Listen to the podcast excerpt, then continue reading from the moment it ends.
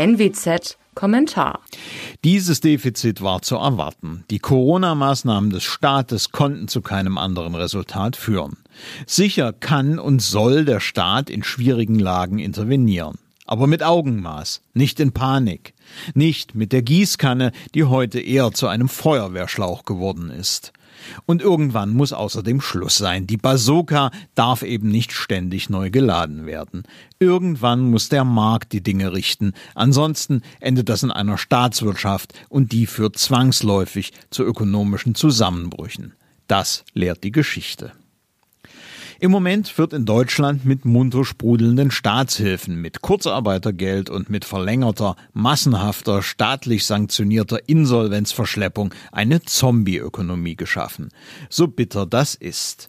Es werden nicht alle Unternehmen überleben. Es werden viele Leute ihre Jobs verlieren. Das ist in solchen Krisen unvermeidbar, völlig gleichgültig, wie viel Geld, das er im Übrigen nicht hat, der Staat in schwarze Löcher pumpt.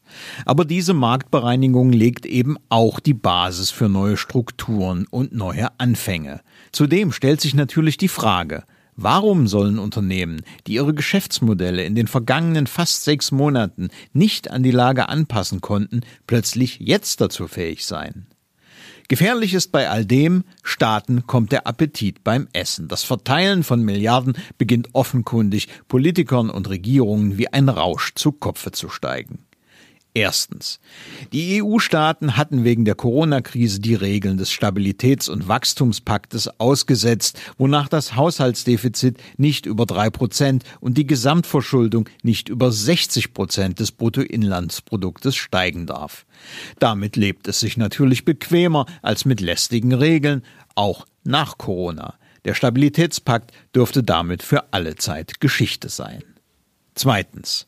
Gleiches gilt für die gemeinsame Verschuldung per Eurobond. Auch das sollte angeblich nur eine Corona-Notmaßnahme sein. Doch schon spricht der SPD-Kanzlerkandidat Olaf Scholz davon, Eurobonds zur Dauereinrichtung zu machen. Drittens.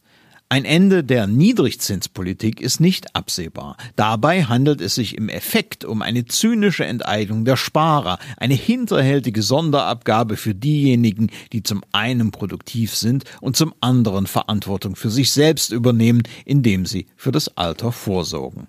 Es profitiert der Staat, der zum einen seine Schulden weginflationiert, weil die Zinsen unter der Inflationsrate liegen, und der sich zum anderen maßlos und vermeintlich günstig neu verschulden kann. Viertens. Mit dem Anleihenkaufprogramm der Europäischen Zentralbank wird Geld aus dem Nichts geschaffen. Gnade uns allen Gott, wenn irgendwann den Leuten ein Licht aufgeht, dass sie diesem Geld nicht mehr vertrauen können. Schon werden Anlagegüter immer teurer, das ist ein Vorbote der Inflation. Unterdessen sekundieren hierzulande die Sozialpolitiker. Da wird von der Vier-Tage-Woche geträumt, deren Lasten natürlich hauptsächlich die Unternehmer tragen sollen. Da bekommt plötzlich das bedingungslose Grundeinkommen neuen Schub, ein Hirngespinst, das einem ökonomischen Perpetuum mobile gleicht, und da verlangt der öffentliche Dienst, ausgerechnet die Branche, in der die Jobs in Corona-Zeiten am sichersten sind, einen dicken Schluck aus der Pulle.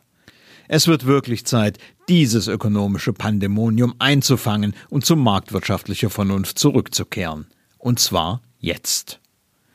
Mein Name ist Alexander Will. Bitte bleiben Sie uns gewogen. Sie hörten einen Kommentar der Nordwestzeitung.